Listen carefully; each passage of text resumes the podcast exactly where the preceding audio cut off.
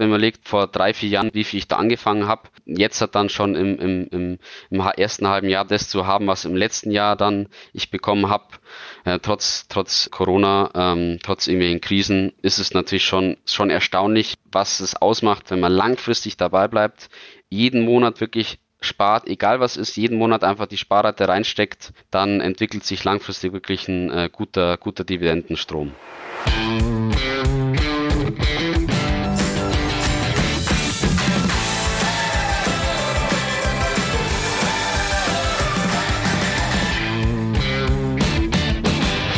Hallo und herzlich willkommen zu einer neuen Hörerfolge des Finanzrocker Podcasts.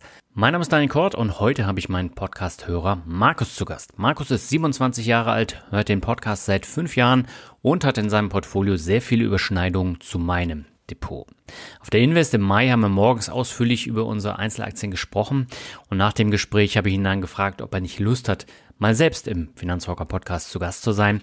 Und das hatte Markus aber unter der Bedingung, dass wir seinen Vornamen leicht abändern. Wir sprechen in insgesamt 65 Minuten über seine Asset-Allokation, welche Bedeutung Geld für ihn hat, die Rolle von Dividenden, warum er neben Einzelaktien einige ETFs im Portfolio hat, welche Kennzahlen er achtet und auch welche Tools er nutzt. Vorab nochmal der Disclaimer. Das Interview ist keine Anlageberatung und beinhaltet auch keine Aktienempfehlung. Wir geben unsere Meinung wieder und was ihr daraus macht, das bleibt euch überlassen. Und damit gehen wir jetzt ab zum Interview mit Markus. Auf geht's. Meine Leitung geht heute in den Süden zu meinem Hörer Markus. Mit ihm möchte ich über Investments, Berufsalltag und Ziele sprechen. Aber erstmal herzlich willkommen im Podcast, Markus. Schön, dass du da bist. Hallo, auch herzlichen Dank für die Einladung. Freue mich. Ja, wir haben ja tatsächlich äh, laut meiner E-Mails äh, schon vor drei Jahren miteinander zu tun gehabt. Da hast du nämlich mein Buch, was ich mit Ümit Merikler zusammengeschrieben habe, Soundtrack für Vermögenswerte bestellt. Und jetzt haben wir uns auch noch auf der Invest in Stuttgart persönlich kennengelernt. Das heißt, du verfolgst jetzt den Finanzrocker Podcast und den Finanzrocker Blog schon eine ganze Weile, oder? Ja, ich verfolge schon sehr lange, also ungefähr seit 2017. Da waren die ersten äh, Podcasts, die ich angehört habe. Mhm. Und äh, auf der Invest in Stuttgart, da haben wir ja, ich glaube, eine halbe Stunde miteinander gesprochen. Das war früh morgens, als du da warst, ich glaube kurz nach der Öffnung. Und dann haben wir uns über unsere Depots unterhalten. Was hat dich denn so an der Invest gereizt? Grundsätzlich einfach mal wieder nach einer langen Zeit mal wieder dort zu sein, um mal wieder das einfach zu sehen, wie das, äh, wie das ist, dort einfach das zu fühlen. Mhm. Ähm, dieses Börsen, ähm, diese Börsenumgebung und natürlich auch mit dem einen oder anderen sprechen zu können. Das hat mich natürlich auch gereizt. Ja, haben dich die ganzen Marktschreier da nicht abgeschreckt? Ehrlich gesagt nicht. Also für mich war eigentlich wichtig, sich mit Leuten auszutauschen. Das war eigentlich mein das wichtigste Ziel für mich.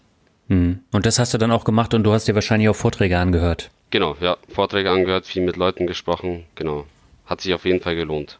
Ja, das ist ja die Hauptsache. Also äh, die meisten, die das erste Mal auf die Invest kommen, du warst, glaube ich, schon mal vorher da, die sind dann völlig schockiert, weil da nur diese Marktschreier äh, rumlaufen, so wie Mick Knauf und Konsorten. Und ähm, auch die Stände, die sind ja teilweise echt merkwürdig. Und ich fand, der interessanteste Stand war der von der Polizei, äh, die dann über Betrugsfälle referiert hat. Ja, also durch, da ich ja schon etwas länger dabei bin und 2018 das letzte Mal dort war, waren diese marktschreierischen Stände, die kann ich eigentlich komplett ausblenden, ehrlich gesagt. Und das, das stört mich eigentlich gar nicht mehr. Deswegen habe ich mich auf das fokussiert, was ich machen wollte, mit Leuten zu reden. Genau, und das hat auch ziemlich viel Spaß gemacht dann am Ende des Tages. Okay. Möchtest du denn kurz erzählen, wie du dein Interesse für die Börse entwickelt hast? Weil das ist ja auch noch nicht ganz so lange, oder? Genau, also ungefähr, also so, so konnte ich es äh, noch eruieren, ungefähr Anfang 2017 bin ich mhm. auf eine Werbung gestoßen von einer Trading-App. Okay. Und die habe ich dann gedownloadet und dann habe ich mal probiert, bisschen hin und her zu traden, aber mit, mit, nicht mit echtem Geld. Und dann hatte ich da ja die ersten Erfahrungen einfach mit der Börse, mit Aktien, was ist das und so. Und dann hatte ich mir Gott sei Dank das Ziel gesetzt, erstmal versuchen mit diesem virtuellen Geld erfolgreich über drei, vier Monate erfolgreich ähm, zu traden. Ja. Mhm. Also ich habe erstmal kein echtes Geld eingesetzt und da ich das aber nicht geschafft habe, nach drei, vier, fünf Monaten erfolgreich zu traden, habe ich auch da Gott sei Dank natürlich kein echtes Geld dann versenkt. ähm, das war dann mein Vorteil und dann habe ich bin ich irgendwie dann auf dann auf dich gestoßen, ja, auf Finanzrocker äh, und habe so dann eigentlich die bin dann auf die richtige Bahn gekommen, in die ich halt äh, ja, langfristig halt an der Börse investiere und nicht trade oder irgendwelche anderen Sachen mache dann. Mhm. Machst du das denn noch parallel, dass du ein bisschen äh, auf Zockerwerte setzt oder bist du komplett davon weg? Parallel mache ich ab und zu noch, spiele ich noch ein bisschen rum, aber mit, mit ganz wenig. Also dann nehme ich mir Werte, die etwas ge stärker gefallen sind, wie, wie Bayer oder so, spekuliere mhm. ich parallel da, da, damit. Ähm, in Corona-Crash 2020 habe ich eine Öl-ETF gekauft. Das war ein Glücksgriff, muss man sagen. Da hatte ich ja mhm. dann, dann wieder hohe Buchgewinne. Genau, aber Hauptsache, also das Hauptteil meines Depots, das geht wirklich in langfristige Geldanlagen. Okay. Und äh, du bist ja jetzt 27, bist selbstständig und Geschäftsführer eines Betriebs mit zehn Angestellten. Den hast du ja auch selbst mit aufgebaut. Wie kam es denn dazu? Also grundsätzlich, meine Familie ist schon in der Branche schon, schon sehr lange tätig und dann wurde mhm. mir das ja quasi dadurch in die Wiege gelegt, ähm, da in, die, in der Baubranche aktiv zu sein. Ähm, und dann hab, haben wir halt in der Familie, mit der Familie dann halt diesen Betrieb dann zusammen aufgebaut. Mhm. Und das ist auch so das, was du machen wolltest. Ja, das ist eigentlich schon immer das mein Ziel, was ich schon hatte. Also ich wollte schon von klein auf eigentlich immer, wie man so schön sagt, Baggerfahrer werden, ja, wie man sowas so kennt. Ähm, und das hat dann sich am Ende dann doch bewahrheitet, ja. Okay. Und äh, was machst du da jetzt genau? Also als Geschäftsführer bist du ja dann eher Generalist oder ähm, fährst du tatsächlich den Bagger? Also ich bin schon Generalist, ich kann den Bagger fahren und teilweise muss ich auch noch den Bagger fahren. Also ich kann alles von beiden Welten. Ich kann Chef sein, sowie auch auf der Baustelle. Okay, dafür hast du ja auch studiert, ne? Ja, genau. Ja, was hast du studiert? Ich habe Bauingenieur studiert. Hm. Genau. Und äh, war das für dich jetzt sehr hilfreich, mit dem Studium dann in den Job einzusteigen oder hättest du das gar nicht gebraucht? Doch, also das war schon hilfreich, um einfach das Hintergrundwissen zu haben, was halt auf der Baustelle, ähm, was halt da, was halt da los ist, das war schon, mhm. schon wichtig, ja. Ja. Und als Geschäftsführer hast du natürlich auch immer mit Zahlen und mit Geld zu tun. Welche Bedeutung hat denn Geld für dich heute? Grundsätzlich hat heute Geld für mich eine andere, andere Bedeutung als vor ein paar Jahren noch. Ich, mhm. dadurch, dass ich mich natürlich viel mehr damit auseinandergesetzt habe, ähm, ist für mich halt Geld eigentlich in dem Sinne wichtig geworden, dass ich halt mit dem Geld gewisse Sachen erfüllen kann, die ich mir halt ähm, wünsche. Ja, mhm. das ist halt für mich eigentlich das Wichtigste. Also grundsätzlich eigentlich ist es für mich halt ein Tauschmittel. Ja. So für mich das, ähm, das, das Wichtigste daraus. Mhm. Das heißt, du investierst dein Geld aber auch jetzt nicht nur an der Börse, so Frugalismus, Lifestyle, sondern du äh, fliegst auch in Urlaub, fährst in Urlaub und äh, gönnst dir auch ein paar Sachen. Genau, also ich versuche da ein bisschen die ba Balance zu finden, dass ich nicht mhm. nur nicht nur investiere oder spare, sondern dass ich auch konsumiere, auch in Urlaub fahre Genau, weil das sollte halt, man sollte halt auch noch im Jetzt leben, so wie es halt möglich ist, dass man halt ähm, ja von beiden Welten was mitnimmt. Mhm. Du warst, glaube ich, auch erst äh, vor kurzem im Sommerurlaub, ne? Genau. Ich war vor kurzem erst in Kroatien. Und hast dich gut erholt? Ja, ja. Sehr gut. Wie sieht denn jetzt heute mit 27 deine Asset-Allokation aus? Grundsätzlich habe ich ja fast mein ganzes Vermögen eigentlich in risikobehafteten Anlagen wie Aktien, ETFs, Edelmetalle, P2P-Kredite. Also 98 Prozent kann man sagen, ist eigentlich in, im risikobehafteten Portfolioanteil. Wobei siehst du Gold nicht eher als risikoarm? Ja, ehrlich gesagt nicht. Das gehört für mich schon risikobehafteten Anteil dazu, meinem Empfinden nach. Mhm. Also alles, was halt, also Tagesgeld, das ist eher, also eher risikoloser Anteil, in Anführungsstrichen unter 100.000 risikolos, würde ich jetzt mal sagen. Mhm. Und alles andere ist für mich halt, weil es halt auch, also Edelmetalle sind ja auch volatil, also hat es für mich auch ein Risiko und nicht weniger volatil als Aktien, also ähnlich volatil. Dementsprechend ist für mich das äh, gleich, ja. Mhm. Und äh, du hast Tagesgeld jetzt eben angesprochen, das nutzt du aber auch für dich, aber zu einem kleinen Prozentteil, wahrscheinlich nur die Rücklage, oder? Genau, also eigentlich nur der, der Notgroschen. Ich habe jetzt im Portfolio keine Cashquote. Ich habe nur mhm. einen normalen Notgroschen für normale Ausgaben. Genau, der ist natürlich ein bisschen größer, weil ich selbstständig bin, ein bisschen größer als, als bei anderen. Aber das ist natürlich ja. auch nötig aufgrund der Selbstständigkeit. Ja, ähm, das heißt, normalerweise spricht man ja immer von drei bis sechs Monatsgehältern. Bei der Selbstständigkeit, da ist man dann eher bei zehn bis zwölf, richtig? Zwölf Monate, genau. Ja. Genau, zwölf Monate. Ja, und gerade in den Zeiten wie heute, wo Inflation und Zinsen und sonstige ähm, Herausforderungen dann auf einen zukommen, da ist es dann schon Gold wert, wenn man tatsächlich auch so einen großen Puffer hat. Genau, genau, es ist auf jeden Fall wichtig. Mir ist es immer wichtig, auch Cash zu haben, also dass ich einfach äh, ja, ruhiger schlafen kann. Und da auch wenn wir jetzt halt 9% Inflation haben, ist mir das eigentlich ehrlich gesagt egal, weil äh, das ist meine Cashquote und die ist für schlechte Zeiten da. Genau, da so nach dem Motto Cash is King, da sehe ich das halt mhm. so, weil ich brauche es auch in der Firma, hat man, braucht man auch Cashquoten, Rücklagen und das habe ich privat auch und das äh, zahlt sich immer wieder aus und deswegen bin ich auf jeden Fall ein Fan davon, auch ein bisschen Cash zu haben. Mhm. Du hast ja, ich glaube, knapp 70 Prozent in Aktien investiert. Worauf achtest du bei deinen Aktieninvestments am meisten? Am meisten achte ich eigentlich, dass die ähm, etabli also etablierte Unternehmen sind, dass die über einen mhm. längeren Zeitraum steigende Gewinne, steigende Umsätze, stabile Margen haben. Also es sind auf jeden Fall Qualitätstitel. Also ich mhm. suche wirklich Qualitätstitel raus, da lege ich sehr viel Wert dran und ich lasse mir auch da viel Zeit. Also ich tu nicht heute was analysieren und morgen kaufen, sondern da gehen Wochen oder sogar Monate gehen da ins Land, bis ich mich dann mal für die eine oder andere Aktie entscheide. Okay, und wie gehst du da vor? Stellst du da die Kennzahlen gegenüber? Machst du eine Chancen-Risiken-Auswertung oder äh, wie, wie machst du das? Also ich versuche so gut, so gut wie es geht, eine Analyse zu machen. Also mhm. der, die, der, das, der Grund, also der, die Basis ist eigentlich der Aktienfinder da, da screen ich halt und wenn ich dann mhm. interessante Unternehmen finde, dann nehme ich mir das halt dieses Unternehmen dann raus, schaue in das Unternehmen, schaue mir das Unternehmen an, vergleiche die Kennzahlen, schaue den Geschäftsbericht an. Also ich schaue eigentlich ja fast alles an, was ich was ich finden kann, schaue mir die Aktionärsquote, den, das Management. Also ich betreibe da schon sehr viel Aufwand, um mich äh, in einzelne Aktien dann äh, einzulesen. Mhm. Das heißt, wie lange brauchst du ungefähr jetzt mal äh, auf Stundenbasis, um dich für eine Aktie zu entscheiden?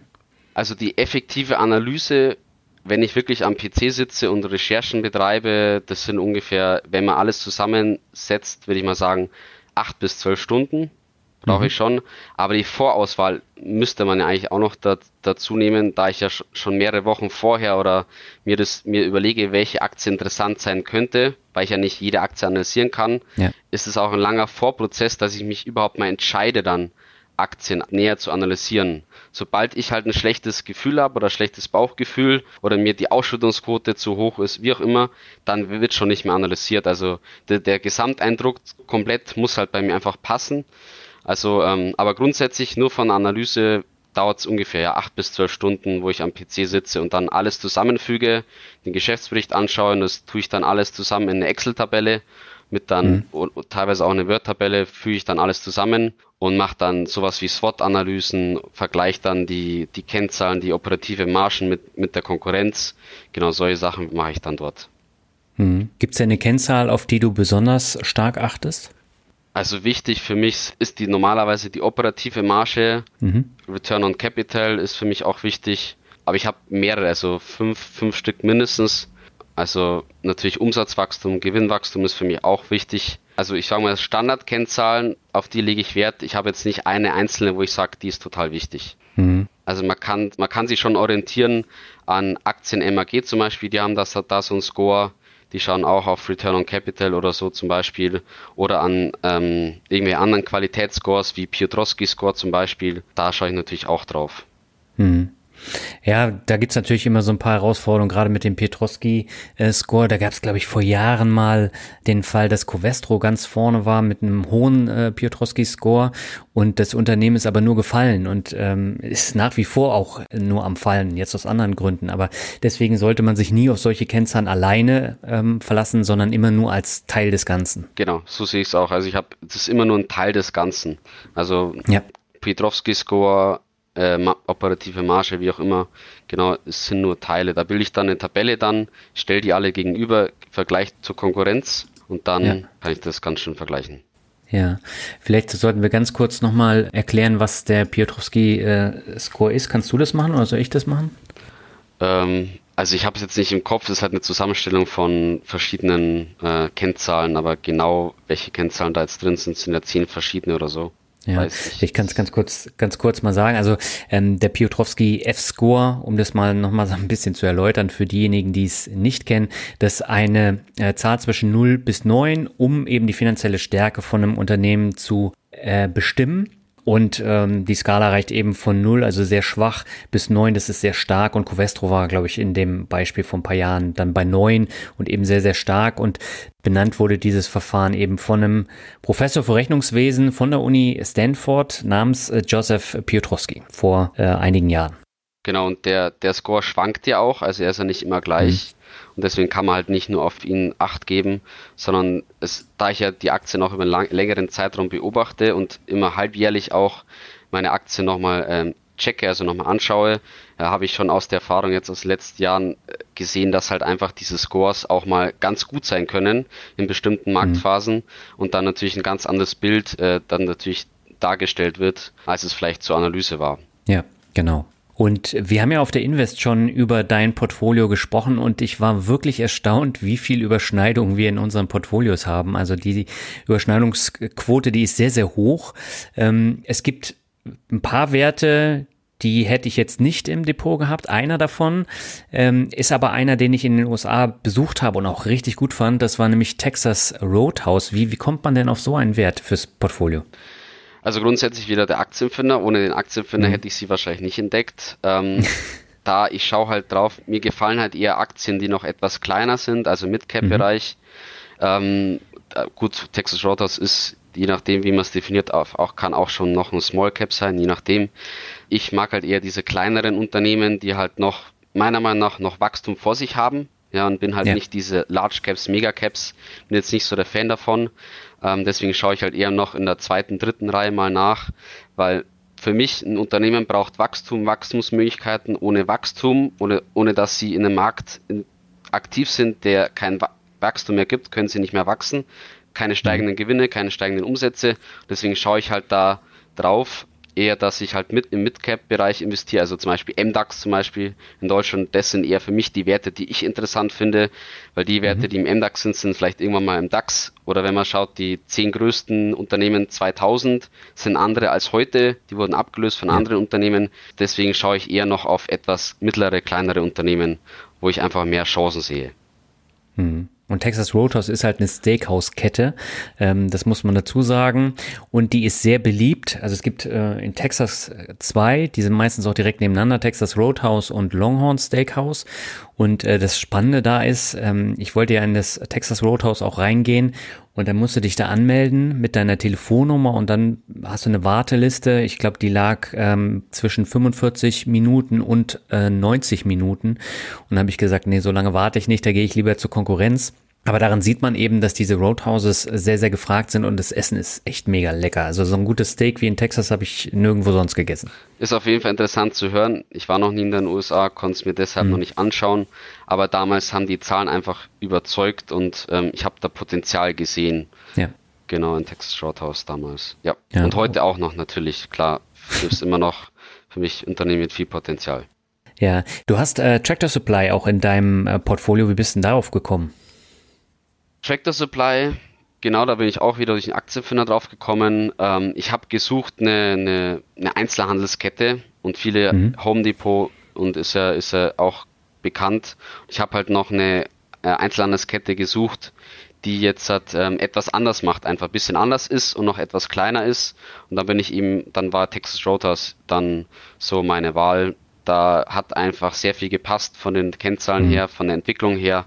Und ich sehe es halt einfach auch als Burggrabenunternehmen, weil halt die sind auf Land, ist, ist zugeschnitten für die ländliche Bevölkerung. Da kann man ja so gut wie alles kaufen, von der Waffe bis zum Huhn.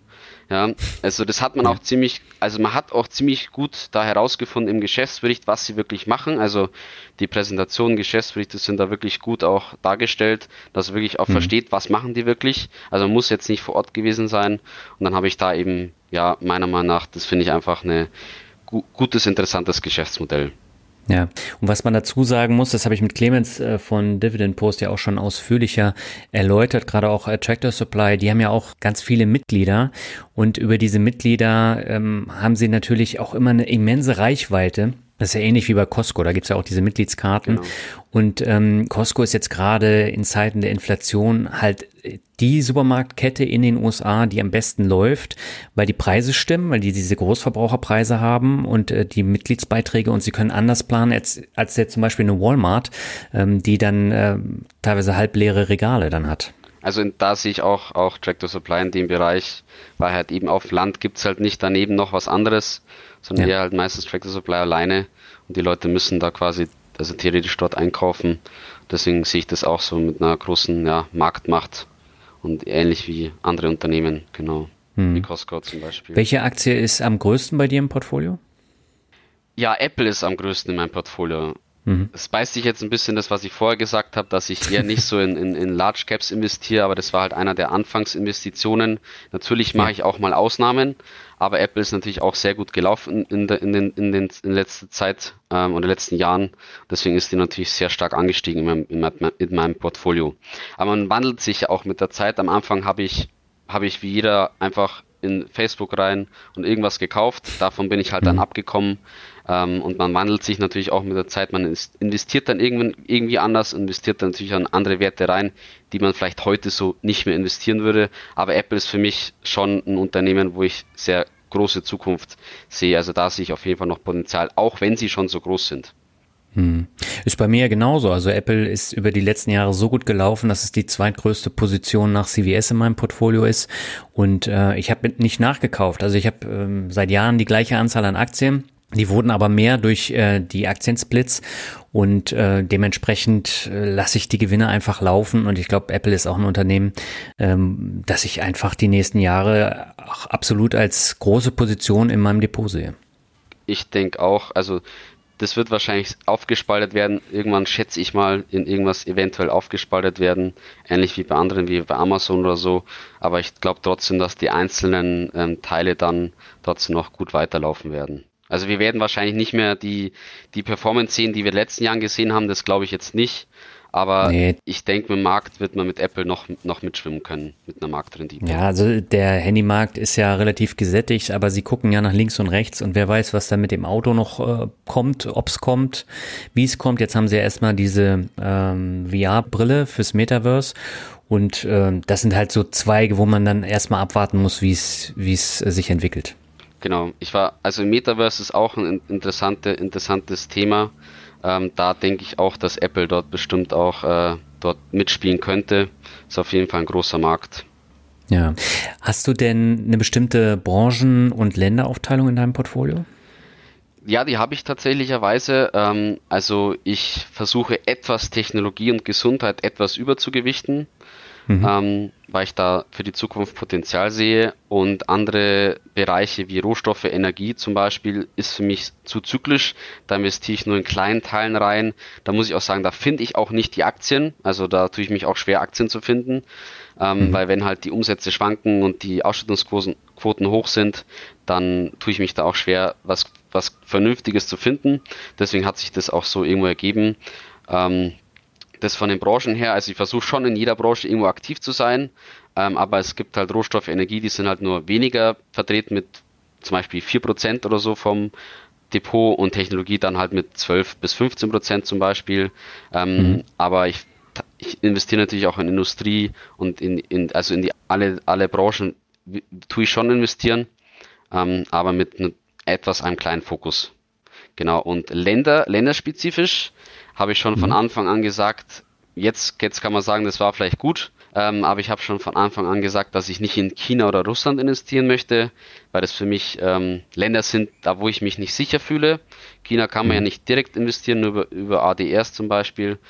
Oder damals ja, über Hongkong so, kannst du auch okay, investieren. Oder in Hongkong, ja. Aber das mhm. sind für mich Länder, da fühle ich mich einfach nicht sicher.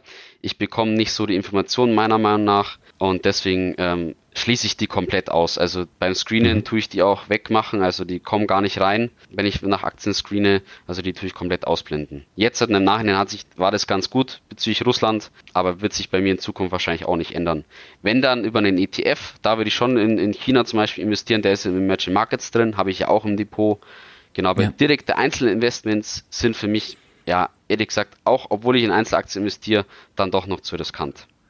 Mhm. Ich habe gesehen, du hast eine äh, Samsung in deinem Portfolio und eine Nissan Chemical. Und äh, das sind ja auch asiatische Werte, aber da hast du dich auch ausführlich dann mit den Positionen und Unternehmen auseinandergesetzt. Genau, ja. Also ich, ich versuche schon immer das, was ich mir so zurechtlege oder was ich mir vorgenommen habe, ähm, das auch so umzusetzen. Also ich habe schon irgendwo Regeln, die ich aufgestellt habe. Und die Regeln sind halt einfach, ich muss halt, bevor ich investiere, die Aktie halt analysiert haben. Und deswegen mhm. habe ich alle Aktien, die in meinem Depot sind, natürlich auch analysiert. Da bin ich schon sehr eisern. Und äh, Samsung und Nissan Chemical habe ich auf jeden Fall analysiert und äh, einmal Südkorea, einmal Japan sind beides für mich auch interessante Märkte. Ähm, und deswegen ähm, investiere ich auch gern mal ähm, in Asien außerhalb Chinas. Mhm. Ich habe ja jetzt schon oft den Alexander von Rente mit Dividende im Interview gehabt und der geht ja durchaus anders an die Wertauswahl ran. In erster Linie spielt da das Thema Dividenden für ihn eine Rolle. Welche Rolle spielen Dividenden für dich? Auch wirklich eine sehr, sehr wichtige Rolle. Also Alexander ist auch weiterhin Vorbild von mir. Ich finde es klasse, mhm. was er macht an sich. Ich finde auch seine Seite super. Ähm, und Dividenden spielen für mich eine, eine wichtige Rolle, um mir halt ein zweites Einkommen aufzubauen. Mhm. Ähm, aufgrund der Selbstständigkeit möchte ich halt noch, ja, einfach neben der Selbstständigkeit noch ein Einkommen haben. Und das versuche ich halt, auch wenn ich jetzt schon jung bin oder auch wenn ich jetzt noch jung bin, versuche ich jetzt auch schon ähm, ein, ein, ein zusätzliches Einkommen aufzubauen, das regelmäßig halt reinkommt. Mhm. Genau, und das ist schon wichtig für mich. Also ich habe alle, alle Investments, die ich tätige, sind dividendenorientiert. Also ich würde, ich so, ich würde jetzt wahrscheinlich nicht in Aktien investieren, die keine Dividende zahlen, wie in Amazon zum Beispiel. Das okay. kommt für mich nicht ins Depot, weil es eben keine Dividende ähm, zahlt. Was für mich aber etwas unterscheidet zum Alexander ist halt, dass ich halt eher noch auf die aufs Wachstum äh, Wert lege, aufs Dividendenwachstum mhm. ähm, und ich jetzt nicht auf die Dividendenhöhe schaue. Dafür habe ich dann andere Sachen im Depot, um das ein bisschen dann auszugleichen wie zum Beispiel okay. Dividenden-ETFs. Da ähm, versuche ich halt dann etwas das aufzufangen, dass ich halt nicht nur in Aktien investiere, die zum Beispiel T-Roll Price, die niedrige oder was, was ist ganz niedrig, ähm, zum Beispiel Spiraxaco, was ich noch im Depot habe, hat auch nicht so viel Ausschüttung. Oder Visa zum Beispiel ist auch wieder ein großer Wert, aber hat auch nicht so viel Ausschüttungsquote, auch nicht so eine hohe Dividendenrendite. Mhm. Deswegen versuche ich mit den ETFs da ein bisschen ähm, entgegenzusteuern, um schon noch ein bisschen mehr Cashflow zu bekommen, weil äh, Dividenden machen Spaß. Ähm, es ist schön zu sehen, wenn Dividenden reinkommen.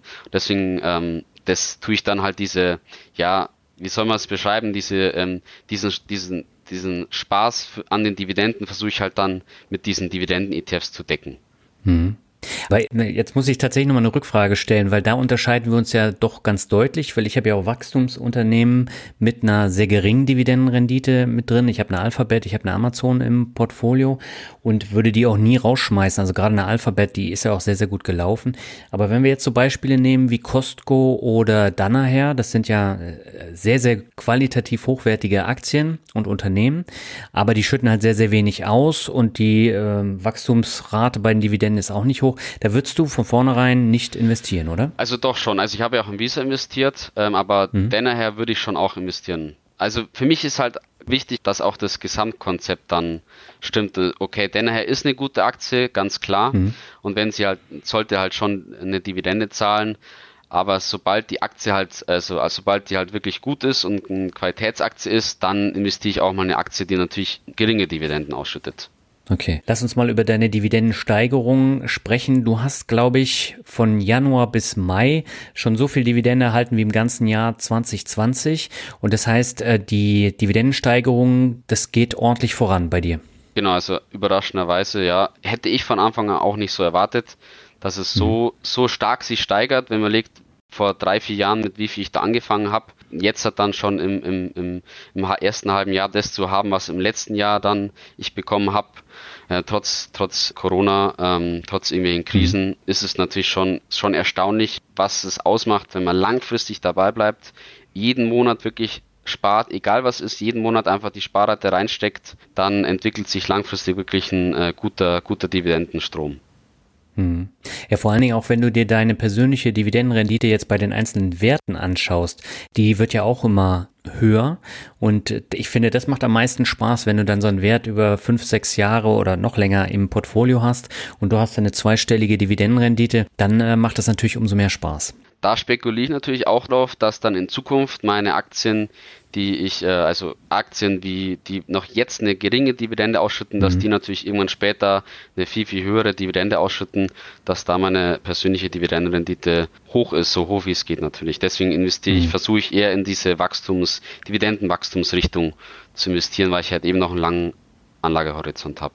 Ja, also das ist auch ein wichtiger Punkt, auf den man gar nicht oft genug verweisen kann. Also ich habe ja letztens in einem Video mit äh, Clemens über äh, Werkzeugaktien gesprochen und beispielsweise Fastenal hat bei mir jetzt in fünf Jahren eine persönliche Dividendenrendite von über 11 Prozent und äh, das kann sich echt sehen lassen.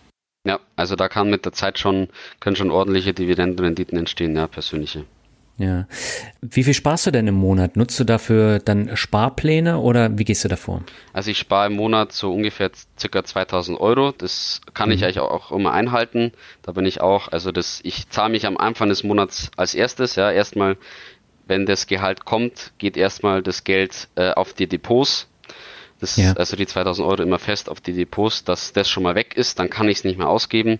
Und da m, ungefähr die Hälfte investiere ich dann äh, in, in, Sparpläne, über Sparpläne dann in meine Aktien, versuche da so, so breit wie es geht immer in die einzelnen Aktien reinzugehen. Ähm, und mhm. die, die, andere Hälfte investiere ich dann je nach Marktlage ähm, mal in die eine Aktie, mal in den einen ETF, schaue dann da wieder äh, mir natürlich die Aktien an, was finde ich gerade interessant, was ist ähm, für mich jetzt gerade ähm, oder was finde ich jetzt gerade gut zu kaufen. Beispielsweise mhm. Im, im Corona-Crash habe ich halt dann Aktien gekauft wie in Cabis oder so, wo ich einfach gesehen habe, die waren für mich fair bewertet oder unterbewertet. Schaue ich dann mhm. in Aktienfinder rein, schaue mir dann die durchschnittlichen KGVs an, KUVs, der letzte, also Durchschnitts-KUV zum Beispiel, schaue ich mir dann an, KGV, ähm, und dann treffe ich anhand dieser Daten dann Entscheidungen. Also ich kaufe gerne eine Aktie fair, also wenn die Aktie mal gefallen ist und fair bewertet ist äh, und die in meinem Depot ist, dann kaufe ich die gerne nach. Oder auch mhm. mal oder auch mal ETFs ähm, da kann ich natürlich jetzt nicht im Aktienfinder screenen, aber ähm, bei Aktien, bei einzelnen Aktien kann man das ganz gut machen. Ja, ich mache es genauso und äh, schaue bei den Nachkäufen dann auch immer, dass es möglichst günstig bewertet ist, wenn ich dann nachkaufe und über die Jahre macht sich das dann auch bemerkbar. Ähm, aber investierst du über Sparpläne in Einzelaktien oder gar nicht? Doch, also ich investiere über Sparpläne auch in Einzelaktien, weil ich einfach gemerkt habe, wenn ich mal ähm, in Einzelaktien nicht mehr investiere, dann und ich, ich habe ja einen langen Horizont und ich weiß ja, ich werde ungefähr in 20, 30 Jahren wahrscheinlich so viel sparen, dann weiß ich, okay, heute habe ich so viel in diese Aktie investiert, ich werde noch 20 Jahre wahrscheinlich in diese Aktie investieren. Das heißt, für mhm. mich macht es keinen Sinn, jetzt zu stoppen und zu sagen, nein, ich habe irgendwie eine Summe erreicht, da, da investiere ich nicht mehr rein. Ich habe für mich ein, ein Ziel, was ich pro Aktie investieren möchte und, ähm, und dann versuche ich dieses Ziel zu erreichen ähm, indem ich halt monatlich, also über Sparpläne weiter investiere. Ich mache aber dann einen Unterschied, zum Beispiel bei Aktien, die jetzt hoch bewertet sind, wie Rollins, die ein mhm. hohes KGV haben.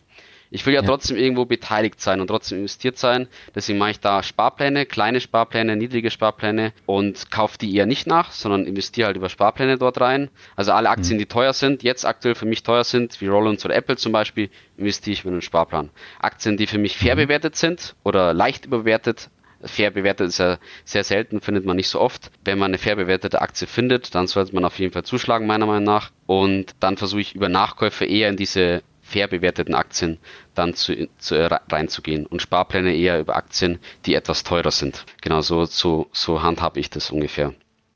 Ja, das deckt sich auch mit meiner Vorgehensweise. Ähm, wie sieht's denn bei den Depots bei dir aus? Hast du mehrere oder hast du nur ein großes? Genau, also mit der Zeit ist es gewachsen. Mhm. Angefangen habe ich eigentlich mit OnVista, habe das irgendwann dann, bin dann irgendwann zu Ingediba gegangen und dann hat sich das irgendwie aufgeteilt. Dann bin ich irgendwie dann doch nochmal zur Consorsbank gegangen, weil damals gab es dann dort mehr Sparpläne, äh, anderes mhm. Sparplanangebot, da muss ich das splitten. Ja, in letzter Zeit dann ist Trade Republic hinzugekommen, weil das ein, auch attraktiv ist bezüglich den Kosten, ähm, Sparpläne ja. oder Einmalkäufe. Bei Trade Republic, Republic mache ich immer meine Einmalkäufe. Genau, und seit neuestem bin ich noch bei CapTrader, ähm, um eventuell noch äh, um andere Produkte wie CEFs zum Beispiel dann über CapTrader zu beziehen. Mhm. Wie bist du auf das Thema Closed End Funds äh, gestoßen? Ähm, durch Luis Pazos. Der, mhm. ja, durch Luis Pazos, An Anton Knöppel, durch die beiden äh, bin ich auf, auf CEFs gestoßen und ähm, ja, finde ich eine interessante Anlagestrategie, um weiterhin zu investieren und um natürlich auch hohe Dividenden einzufahren Ähm, das finde ich sehr interessant auf jeden Fall. Ist in Deutschland nicht so verbreitet oder in, in Europa allgemein und wird auch ein bisschen unterschätzt, meiner Meinung nach. Diese, dieser Bereich ist ja in Nordamerika sehr beliebt. Und auch wenn ich ja. noch jung bin, finde ich es trotzdem interessant. Also ich möchte da jetzt nicht mega viel jetzt investieren, ein bisschen was, um einfach mal da reinzukommen. Mhm. Genau, ich bin, ja, ich bin ja auch nicht die Person, die sagt, nein, ich investiere jetzt nur in tesorierende ETFs, ähm, sondern weil ich, ich möchte halt nicht mit 50 oder zur Rente halt umschichten, sondern ich möchte halt jetzt schon halt diese, diese Ausschüttung haben, dass ich halt auch weiß, wo stehe ich heute. Ich weiß heute, ich habe so viel Dividende bekommen. Ich weiß heute, ich stehe da. Ähm, muss ich noch mehr sparen? Muss ich nicht mehr sparen? Wenn ich dann irgendwann 65 bin und in Rente gehe, da weiß ich ganz genau, wie viel bekomme ich pro Monat. Dann, und ich weiß auch, ja, zehn Jahre vorher schon, muss ich jetzt noch Gas geben? Muss ich jetzt noch mehr investieren, um mein Ziel zu erreichen? Und da finde ich, da wird halt, also da denken halt viele nicht drüber nach, was halt in Zukunft ist. Und ich versuche halt auch immer langfristig zu denken. Also ich denke halt heute schon, wie weit möchte ich mein Portfolio ausbauen, wie soll es auch in, zur Rente dann ausschauen. Deswegen versuche ich heute natürlich auch schon Teile davon heute so umzusetzen. Also viele, viele investieren halt nur in, investieren halt nur jetzt und achten halt nicht auf die, auf die lange Zeit, die man noch später investiert. Mhm. Und deswegen, ich schaue, also bezüglich nochmal den einzelnen Aktien, ich weiß, okay, ich spare so und so viel im Monat, ich weiß, ich kann in zehn Jahren so und so viel schaffen, dann weiß ich, okay, meinetwegen, ich, ich schaffe es in 20 Jahren, dass jede Aktie, dass ich in jede Aktie zum Beispiel 5000 Euro investiert habe. Und wenn ich heute mhm. 1000 Euro investiert habe, dann weiß ich, okay, ich muss noch 4000 investieren. Warum soll ich dann heute zum Beispiel aufhören, da zu investieren? Weil ich für mich ja. festgelegt habe, ey, 1000 Euro ist vielleicht irgendwie, ist finde ich viel oder so. Aber deswegen mhm. muss man halt immer langfristig denken und, und sich dann überlegen, ah, okay, ich investiere doch noch viel mehr. Also muss man auch dann seine Strategie so anpassen. Deswegen habe ich jetzt auch schon ähm, CEFs im Depot, um einfach auch das schon zu lernen. Wie ist das? Funktioniert das überhaupt? Wie, wie sind die Ausschüttungen da? Genau, also mhm. minimaler Anteil, 5% vom Depot, mehr soll es nicht sein, aber einfach um da mal reinzukommen. Sehr gut. Das heißt, du hast das Buch von den beiden auch gelesen? Genau, ja, ich habe das Buch gelesen. Vom Luis Pazos auch die ersten zwei, also Bargeld mhm. statt Buchgewinn und ähm, äh, Anlage in REITs habe ich auch gelesen, genau. Ja.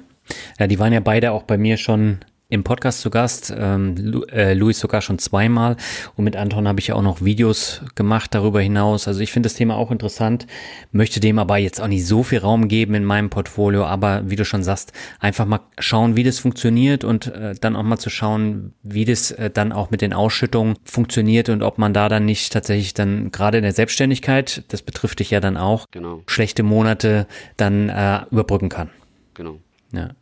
Ähm, wie sieht's mit Kryptowährungen bei dir aus? Ähm, bist du da auch investiert? Habe ich tatsächlicherweise auch. Äh, nur einen mhm. ganz kleinen Teil, also langfristig strebe ich an, ein bis zwei Prozent vom Depotvermögen. Halte ich für ganz, ganz in Ordnung. Mhm. Und da bin ich halt in die größten, in die größten Werte halt investiert. Ähm, Bitcoin, Ripple, Ethereum, sowas in halt in die größten versuche ich zu investieren, weil meiner Meinung nach, die haben sich etabliert am Markt. Es gibt ja irgendwie 10.000 oder so. Ich bin jetzt nicht mhm. einer, der irgendwie ähm, irgendein Coin kauft, den keiner kennt, sondern da bin ich halt, gehe ich halt eher, versuche ich halt eher schon auf die etablierten zu gehen, weil die, wenn, wenn sich welche durchsetzt oder wenn sich das durchsetzen sollte, dann halt meiner Meinung nach die großen wie Bitcoin oder Ripple oder Ethereum. Ja, ja, muss man halt abwarten, aber ähm, auch hier mit einer kleinen Beimischung halte ich das auch und keiner weiß halt, wie es da weitergeht. Und ich habe keine Lust, mein sauer verdientes Geld da zu verzocken und äh, zu spekulieren, aber ich möchte halt auch nicht von vornherein sagen, nee, das ist nichts, sondern ich versuche wenigstens da dann auch mitreden zu können. Genau, so halte ich es auch. Ähnlich wie mit P2P-Krediten, da bin ich auch nur in einem kleinen Teil investiert. Ich weiß noch, die Zeiten 2018, da war das mhm. irgendwie, ja, da jeder, der da an die Börse gegangen ist, da war für die Leute normal in P2P zu investieren. Heute spre sprechen nur noch ganz wenige davon. Deswegen mhm. versuche ich das auch ziemlich klein zu halten, bin da noch dabei. Da habe ich halt nur noch Pandora Go and Grow. Genau, aber ist halt so ein, wie, ähnlich wie Crypto, ist halt so ne nebenbei noch geringen Prozentzahl am Depot, um da einfach noch ein bisschen dabei zu sein, aber jetzt ohne, ohne großen Fokus darauf. Mhm. Also bei mir macht P2P nach wie vor noch einen signifikanten Anteil meines Portfolios aus, also über fünf Prozent. Aber es wird auch über die Jahre immer kleiner und gerade äh, dadurch, dass sich einige Plattformen dann jetzt ausgeschossen haben, einfach durch eine schlechte Performance oder schlechte Entscheidung, wie jetzt beispielsweise Mintos, ähm, wird es dann auch immer kleiner. Und äh, also der nach wie vor größte Teil liegt auch bei mir bei Bondora Go and Grow.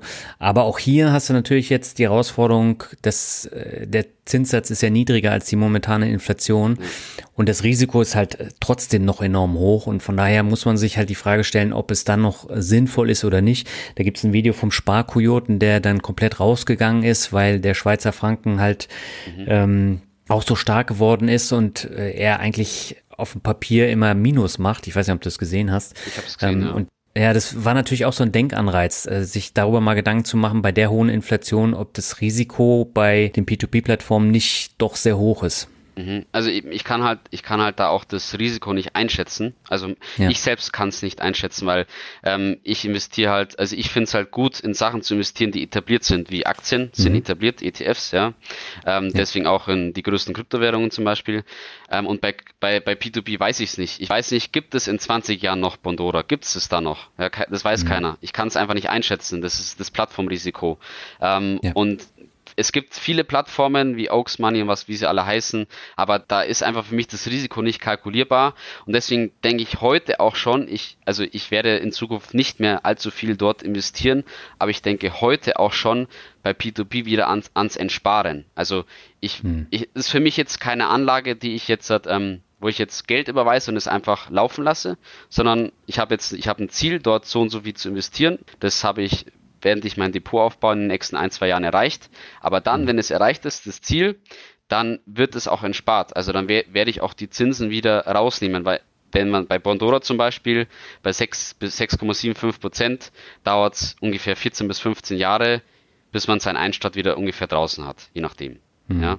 Und deswegen ja. schaue ich dann schon, dass ich dann, weil man muss sich überlegen, man braucht dann 14, 15 Jahre, dass der Einstand wieder heraus ist.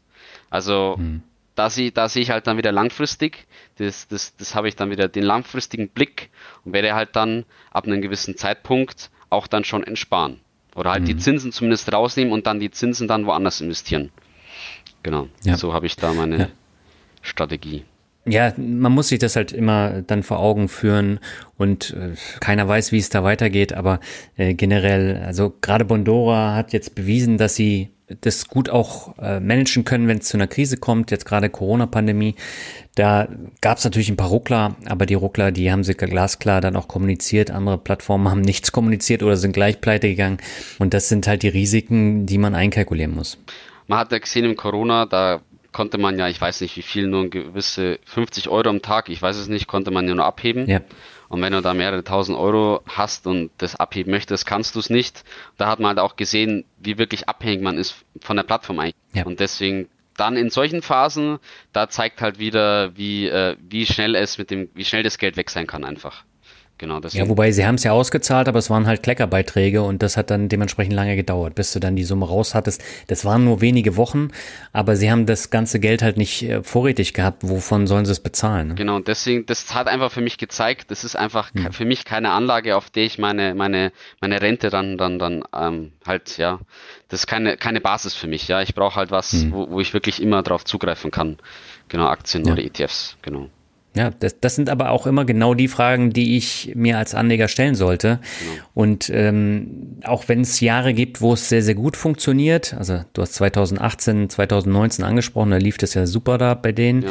Plattformen oder auch bei, bei Aktien. Aber ähm, was passiert, wenn es halt nicht so gut läuft? Ja. Und ähm, da kommen immer diese Zeiten und dann musst du halt äh, gewappnet sein, um Entscheidungen treffen zu können.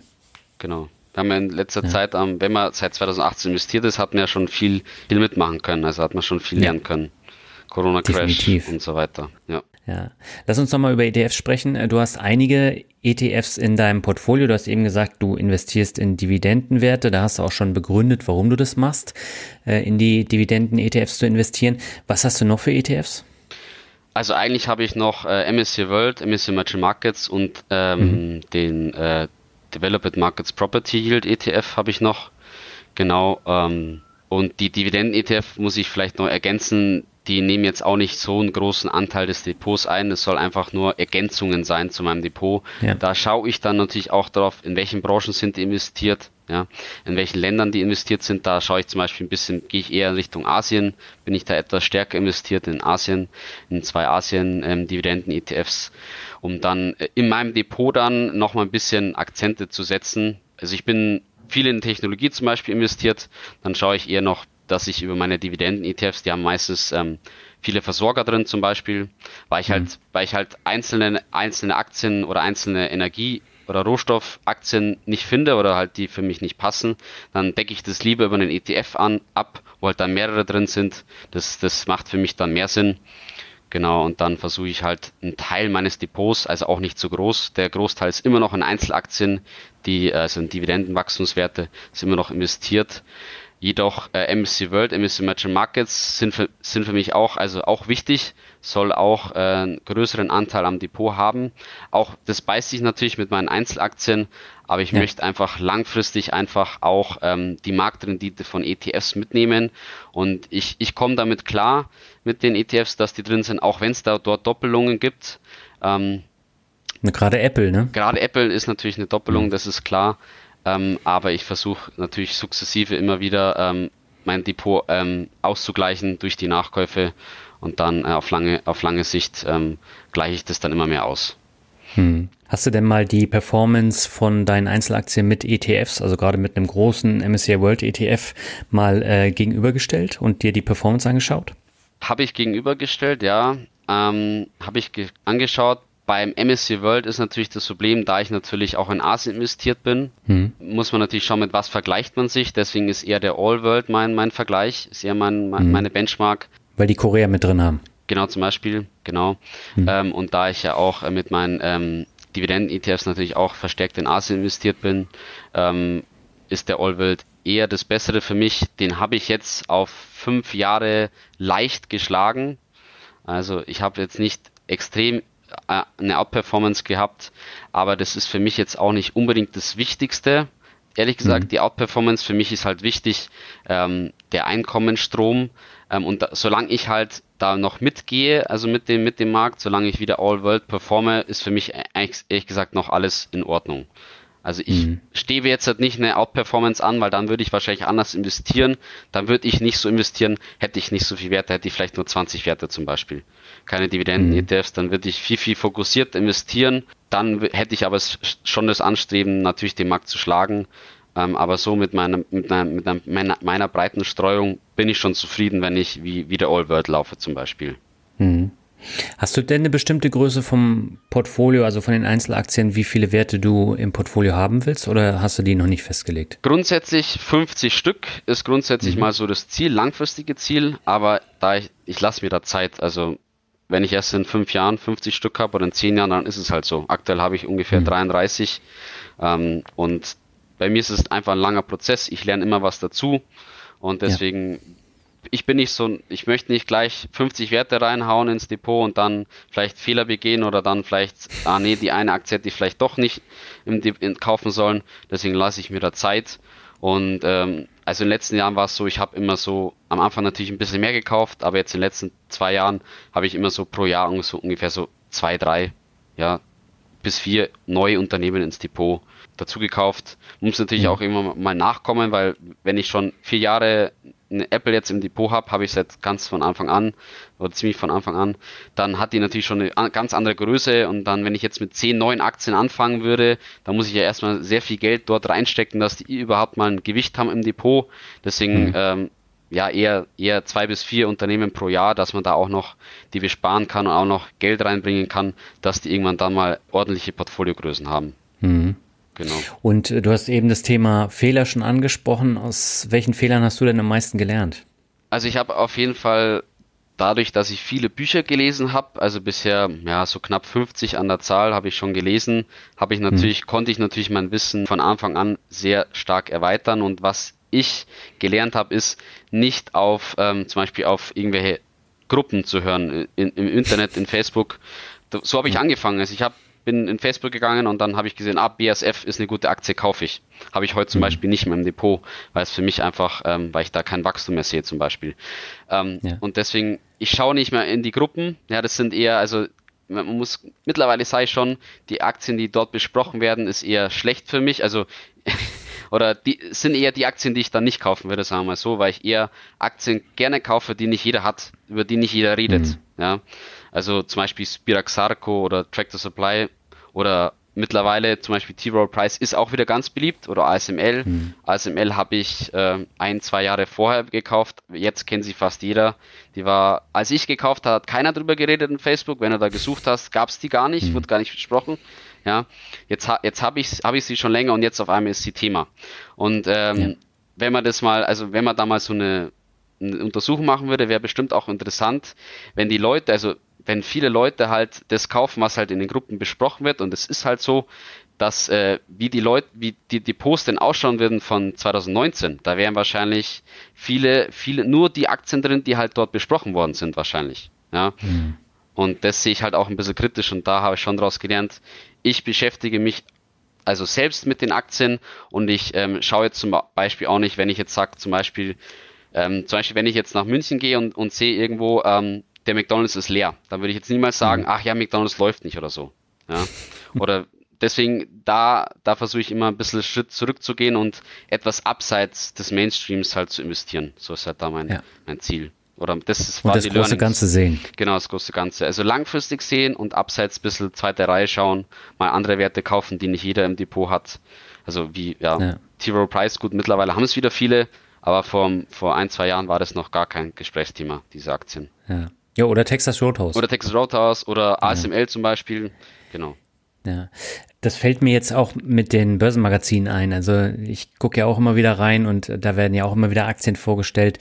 Meistens sind es auch immer dieselben. Ich frage mich auch, ähm, wie man diese Magazine dann abonnieren kann, weil das sind meistens immer die gleichen Aktien. Und wenn du dir die Wikifolios an, anguckst, oder die haben ja neuerdings auch Zertifikate, die sie da ähm, verkaufen, die haben so eine schlechte Performance im Vergleich. Ja? Die laufen teilweise fast zehn Jahre und haben eine Performance von 130 oder so. Und die habe ich jetzt innerhalb von, von wenigen Jahren. Und äh, da muss man tatsächlich dann auch immer selber aktiv werden und nicht äh, das alles für bare Münze nehmen, was da steht. Das gleiche gilt natürlich auch für die Facebook-Gruppen oder äh, für, für irgendwelche Foren. Ja, da werden ja auch, also ich weiß nicht von welcher von welcher Zeitschrift das ist, da gibt es irgendwie ein 800% Programm, ein Zertifikat, mhm. wo steht 800% Zertifikat, wo vorher schon preisgegeben wird, wie die Performance sein wird. Also wenn man sowas liest, dann ja, das ist äh, mittlerweile erkennt ich das natürlich, dass es halt nicht, nicht funktionieren kann oder falsch ist. Ja. Ähm, und ja, wenn man sich mal äh, irgendwelche Zeitschriften vor 20 Jahren anschaut, die Hotstocks dort, ja, meistens gibt's die wahrscheinlich gar nicht mehr. Ja, erstens das und zweitens, ähm, die meisten Börsenmagazine gehören ja jetzt zu einem Verlag und äh, die schreiben eigentlich immer dasselbe, da sind fast dieselben mhm. Redakteure dann auch und das ist ja seit November so den Bach runtergegangen, deswegen das kannst du eigentlich gar nicht mehr lesen. Genau, also Leider. Da finde ich dann, also, ex, also das extra, extra ETF finde ich ganz gut. Ja. Ähm, ist ganz. Aber das hat ja auch einen anderen Ansatz. Hat einen anderen Ansatz, aber auch das mhm. ähm, Manager-Magazin finde ich auch ganz interessant, ja. weil es eben nicht so in diese Aktien reingeht, sondern weil mhm. es eben halt über die Leute spricht, zum Beispiel über Mark Zuckerberg oder irgendwelche Personen direkt über ja. die spricht. Das finde ich besser, wenn man halt dann da irgendwelche Geschichten erzählt ähm, über diese, diese Leute, wie Mark Zuckerberg, was er in der letzten Zeit gemacht hat oder wie auch immer. Ähm, das finde ich da kann ich viel mehr für mich rausholen, weil ich da mir eine eigene Meinung bilden kann, ähm, was diese Manager gemacht haben oder ja, das finde ich ist viel interessanter als jetzt äh, die nächste Wasserstoffaktie oder so. Ja, Ausrufezeichen. Da ist natürlich auch noch ein Learning, ja, ich investiere nicht in solche ähm, äh, New Energy oder so, die seit drei Monaten besprochen werden, da, da dann rein investieren oder wie Cannabis vor paar Jahren in solche Sachen, in solche Themen investiere ich auch gar nicht, weil das mhm. ähm, ja sobald es publik ist, sobald es einfach, äh, sobald es jeder weiß, ist es für mich schon wieder uninteressant und ich, ich schaue nun langfristig, dass ich langfristig gute Aktien, Qualitätstitel in meinem Depot habe und investiere nicht in, in die nächste Sau, die durchs Dorf, Dorf getrieben wird, wie man immer so schön sagt. Ja. Gut, also die Werte decke ich ja dann über meine Themen-ETFs ab, aber auch da ähm, muss man das natürlich kritisch betrachten und meine Performance da lässt auch sehr zu wünschen übrig, muss man auch sagen. Aber das hängt auch mit dem Tech-Crash zusammen. Ja, also bei Themen, Faktoren, hängt es natürlich bei Faktoren zum Beispiel immer äh, nicht jeder, nicht jeder Faktor ist immer gleichbleibend, ähm, ja. hat eine Outperformance. Ja, oder in den Themen-ETFs, da sind mal Aktien drin, die jetzt mal gut performen oder die vielleicht auch dann, oder man kauft zu teuer ein, ja, wie in dem, mhm. äh, was war das, Global Clean Energy zum Beispiel, der ist ja, ja. Äh, letzter Zeit oder letztes Jahr, glaube ich, war das sehr, sehr gut gelaufen. Dann war irgendwann. 2020, genau, genau. Sehr, sehr gut. Schon zwei Jahre oh, her. Zwei Jahre schon, ja. Sehr gut ja. gelaufen und da war auch irgendwo, irgendwo klar, wenn es so stark nach oben geht, ähm, ja, äh, da irgendwann, irgendwann geht es mal wieder runter und da mhm. schaue ich auch immer mal gern wieder langfristig. Also wenn man sich mal den Chart anschaut auf zehn Jahre, da wird man entdecken, dass der ETF eigentlich am Boden ist. Also oder der Index ja. zumindest mal. Der Index, der Global Clean Energy Index, war ja 2008 viel, viel höher. Ähm, oder das kann man auch mal bei Aktien machen, bei bestimmten Aktien wie irgendwelche Wasserstoffaktien, die schon, die sind teilweise schon 20, 30 Jahre an der Börse oder 25 mhm. Jahre. Und die haben aber 2000 haben die viel, viel mehr, viel, viel mehr Wert gehabt, sind jetzt um 99 Prozent gefallen und ähm, jetzt hat, sind sie wieder um ein paar, paar 10, 20, 30 oder so 100 Prozent gestiegen. Moment, uh, super. Dabei sind die eigentlich seit 20 Jahren irgendwie 90 Prozent im Minus oder so. Also da zahlt mhm. sich wieder aus, mal wieder langfristig zu schauen. Ähm, ja, und das wird bestimmt viele überraschen, wenn die mal nachschauen, äh, langfristig wieder Global Clean Energy eigentlich wieder gelaufen ist ja. zum Beispiel. Ja, das hat der Christian Röhl auch mal gesagt. Der hatte den schon vor Jahren gekauft und ähm, den hat er viel zu teuer gekauft und äh, das ähm, rentiert sich jetzt erst nach zig Jahren und da war es eben auch nur für einen kurzen Zeitraum und deswegen sollte man immer auch einen Blick nach hinten werfen genau. und gerade in den Magazinen und auch in Internetartikeln, da hast du dann immer nur so ein kleines Bild von den letzten drei Jahren und das sagt natürlich nicht viel aus. Genau und es ist natürlich immer Angebot und Nachfrage, ja, wenn viel Angebot ja. da ist, viele diese ETFs kaufen wollen, dann steigt der Kurs und das darf man halt nicht vergessen. Ja, das ja. ist immer, immer Angebot und Nachfrage. Ja, das war eben 2020 der Fall, ja. wo alle Leute zu Hause gesessen haben genau. und dann in Trade Republic rumgespielt haben.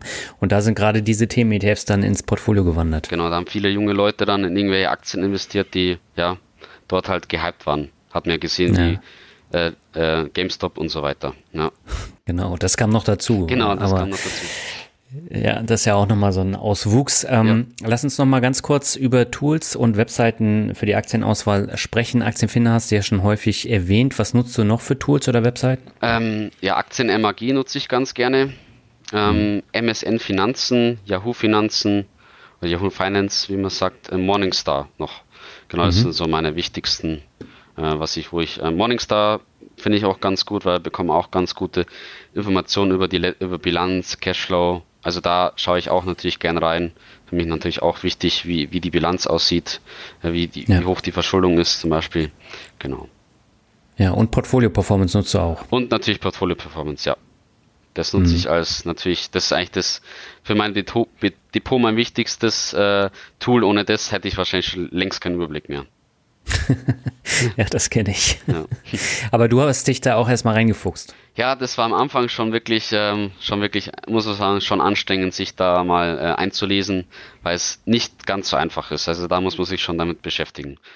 Da gibt's ja heute ja. ganz andere, ähm, einfachere ähm, Varianten, aber ich bin, ich möchte, ja, ich weiß nicht, ob ich da mit diesen, mit diesen wie, ich weiß nicht, Paket oder wie das heißt, Parkett nennt ja. man das, genau. Parkett. Parkett.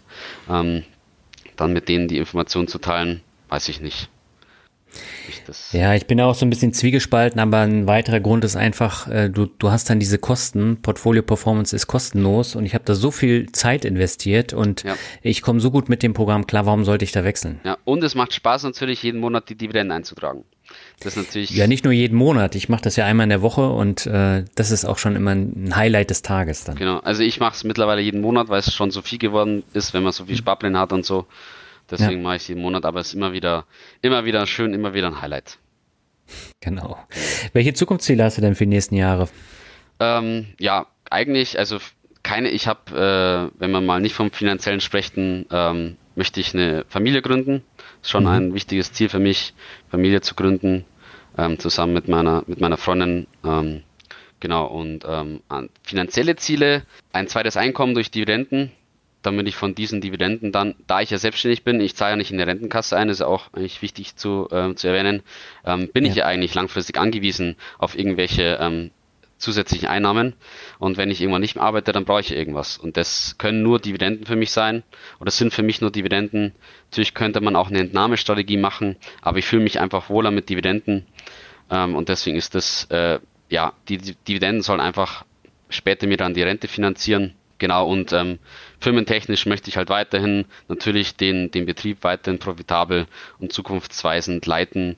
Genau, und da möchte ich natürlich auch nicht auf der Stelle stehen und versuche natürlich immer, ähm, ja, immer am Ball zu bleiben, immer mich zu informieren, immer die neueste Technik auch mit einzusetzen. Ähm, da möchte ich nicht ähm, irgendwie, ja, irgendwann in ein paar Jahren dann irgendwie, ähm, ja, nicht mehr, nicht mehr zukunfts, äh, zukunftsweisend ausgerichtet sein. Dem ich halt mhm. immer die neuesten Geräte habe, zum Beispiel, ja, oder halt oder neue Techniken anwende oder solche Beispiele, solche Themen, zum Beispiel eine Drohne zum Beispiel ist oft auf dem Bau in der Baubranche jetzt aktuell eigentlich noch gar kein Thema. Ja, aber mhm. langfristig wird es ein sicherlich ein Riesenthema sein. Ähm, deswegen da bin ich auch schon, ähm, tue ich mich auch schon in diese in diese Branche ähm, versuchen dann etwas ähm, vorzufüllen, indem ich mir mal eine Drohne gekauft habe, einfach mal schaue, wie funktioniert das so. Oder ähm, ich, ich wende ähm, zum Beispiel Theodoliten, da, damit kann man einmessen. Also auf der Baustelle jetzt ist es noch so, man misst halt mit Schnur ein, mit einer Schnur misst man halt ein. Mhm. Und die nächste Stufe ist halt, sind halt Theodoliten, das sind so Einmessgeräte. Das halt ohne Schnur, das ist halt ähm, ja eine Digitalisierung, eine Weiterentwicklung und ähm, sowas halt, sowas meine ich halt damit, halt einfach nicht stehen zu bleiben, sondern ähm, wenn man stehen bleibt, dann wird man irgendwann abgelöst. Ähm, wenn man nicht mit der Zeit geht, dann geht man mit der Zeit und deswegen, genau, ja, das sind so meine Ziele. Sehr gut, da wünsche ich dir alles Gute. Und man konnte, glaube ich, auch aus dem Interview raushören, dass du dir sehr viele Gedanken machst und nicht einfach so loslegst. Und ähm, das ist dann natürlich auch eine Geschichte, die sehr, sehr wichtig ist, gerade äh, auch bei der langfristigen Geldanlage. Ja, ich hoffe, dass viele das mitnehmen, auch mal langfristig drauf zu schauen. Genau, das wäre super. Ja, und wir kommen jetzt äh, zum Abschluss zum Word Shuffle. Ich nenne die Begriffe, du sagst, was dir einfällt. Und beginnen möchte ich mit dem Begriff Finanzrocker-Shirt. Oh ja, Finanzrocker-Shirt ist, also ich habe das gesehen und ich muss das sofort kaufen. Ich mag okay. das total, es gefällt mir super. Das Logo ist klasse. Ähm, in, Im Urlaub jetzt in Kroatien habe ich es getragen. Ähm, ja, mir steht es auch irgendwie. Ähm, immer die, mit den Leuten, die ich spreche, denen gefällt das irgendwie alle. Äh, und deswegen äh, klasse Shirt, ja. Finde ich super. Sehr gut. Und äh, man muss auch sagen, du hörst ja jetzt äh, schon fünf Jahre den Podcast und äh, du bist immer noch fleißig dabei, oder? Ja, ich höre eigentlich so gut jede, ja, eigentlich jede Folge, ja. Bin fleißig ja, dabei. Sehr schön. Das freut mich zu hören. Kommen wir zum nächsten Begriff, das ist Nachhaltigkeit. Oh ja, Nachhaltigkeit ist auch wichtig. Da kann, also da ist es natürlich so, ähm, in der Baubranche ist Nachhaltigkeit jetzt überhaupt kein Thema. Also mhm. das interessiert da überhaupt keinen, ist sehr traurig. Und ich versuche halt meinen Beitrag zu leisten, so gut wie es halt geht, indem man halt versucht Mülltrennung zu betreiben, zum Beispiel äh, bestimmte äh, auch wieder ähm, Sachen, die wir halt verbauen, den Überschuss halt dann wieder ins Recycling zurückzuführen. Mhm. Ähm, genau, oder und ich versuche halt auch, aber das ist auch schwierig, Bäume zu pflanzen. Es ist nicht so einfach. Also ich möchte halt wirklich, dass die Bäume wirklich gepflanzt sind. Ich möchte nicht irgendwas Geld zahlen und dann irgendwo im Regenwald wird irgendwo in Südamerika wird was gepflanzt, sondern ich möchte halt wirklich, äh, am besten wäre es für mich natürlich Deutschland, aber es ist wirklich sehr, sehr schwierig, Aufforstungsflächen zu finden oder die Leute dann dort zu unterstützen. Ähm, da muss man schon sehr, sehr lange googeln, dass man da was findet. Weil meistens ist es so, man soll einfach einen Geldbetrag bezahlen und dann bekommt man halt ein Zertifikat, dass man jetzt einen, Baum gepflanzt hat. Und ich suche halt eher den Weg, wirklich zum Förster zu gehen, mit dem zu reden und sagen, hey, kann man da irgendwas machen? Ähm, kann man Bäume pflanzen? Funktioniert das irgendwie? Genau, um halt da ein bisschen den, äh, den CO2-Ausstoß auf dem Bau etwas halt ähm, ja wieder zu auszugleichen. Ja, kann man nicht ganz ausgleichen, aber man, es zeigt natürlich auch, wie schwierig es ist, in Wirklichkeit nachhaltig zu sein, bezüglich Greenwashing bei irgendwelchen ETFs oder so oder vielen ja. Firmen, die zahlen dann einfach irgendwas und ich sehe halt, da ich halt selber versucht habe, ähm, etwas nachhaltiger zu sein, merke ich ja selber, wie schwierig das eigentlich ist, mhm. wirklich nachhaltig zu sein. Ja, absolut. So, um den nächsten Begriff kommst du nicht drum herum, das ist finanzielle Freiheit.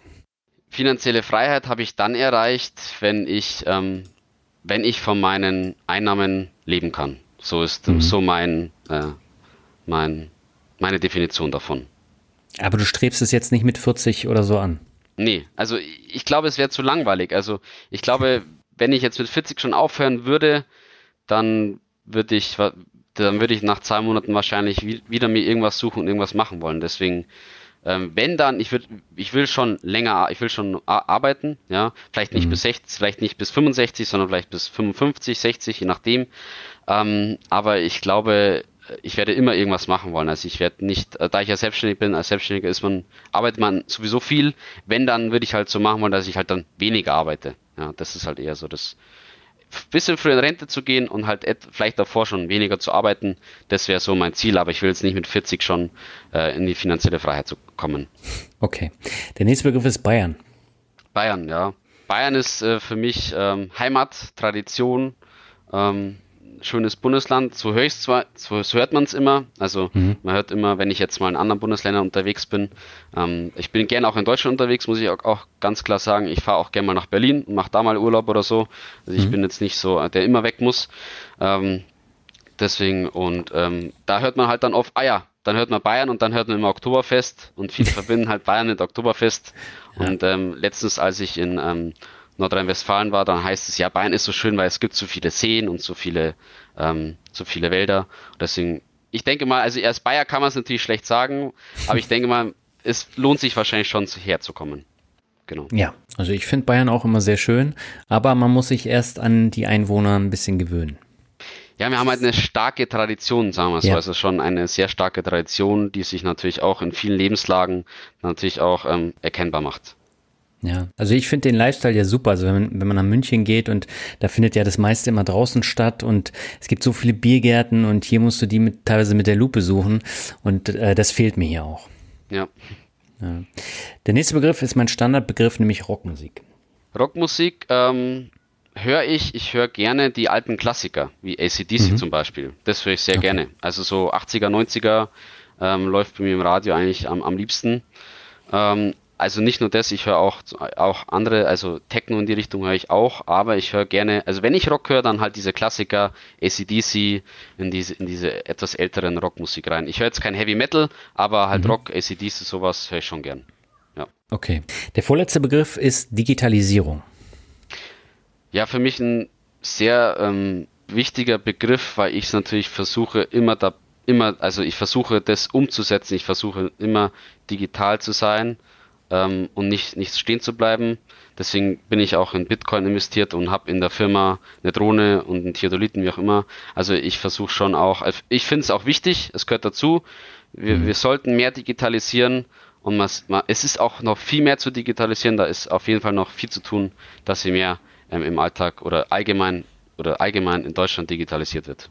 Okay. Und der letzte Begriff ist Glück. Glück. Ja, äh, also Glück ist sehr wichtig. Glück neben Gesundheit ist so für mich das eins der wichtigsten im, im Leben. Es geht nicht immer nur um Geld. Gesundheit und Glück ist schon auch, ja, ist eigentlich das Wichtigste. Das stimmt.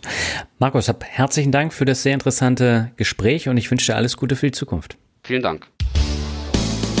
Soweit das Interview mit Markus. Du findest die Buchempfehlung, den Link zu seinem Instagram-Profil und seine Asset-Allokation und Einzelaktien nochmal im Blogartikel und allgemein die Links auch nochmal in den Show Notes. Kurze Anmerkung noch zu Bondora Go and Grow. Darüber haben wir ja im Interview gesprochen. Ein Tag nach der Aufnahme des Interviews hat Bondora bekannt gegeben, dass sie Neuinvestoren ab dem 24.08.2022 nur noch 4% Zinsen zahlen. Bei Altinvestoren bleibt es hingegen vorerst bei den 6,75%. Angesichts der hohen Risiken von P2P-Krediten und der wirtschaftlichen Situation in Europa solltest du genau prüfen, ob sich das überhaupt noch für dich lohnt. Ich persönlich würde mein Geld nicht für 4% dort anlegen. Ein Grund zur Panik besteht aber nicht, denn laut meinem Stammgast Lars Wrobbel von Passives Einkommen mit P2P und seinem P2P-Telegramm bereitet Bondora momentan die Expansion in weitere Länder vor und hat für die vielen Anleger momentan gar nicht genügend Kredite. Für mich persönlich heißt das, ich bleibe erstmal investiert und schaue, was da noch kommt. Meine Bondora-Position ist ja immer noch im fünfstelligen Bereich und damit nicht gerade klein. Aber generell muss ich sagen, wird das Thema P2P-Kredite dank der zunehmenden wirtschaftlichen Herausforderungen in Europa immer unattraktiver für mich persönlich. Und ja, ich bin gespannt, wie es da weitergeht und werde dann wie gehabt in meinem Jahres- und Depotrückblick darüber berichten. Wir hören uns schon nächste Woche mit einem neuen Interview wieder. Bis dahin wünsche ich dir alles Gute und sag ciao.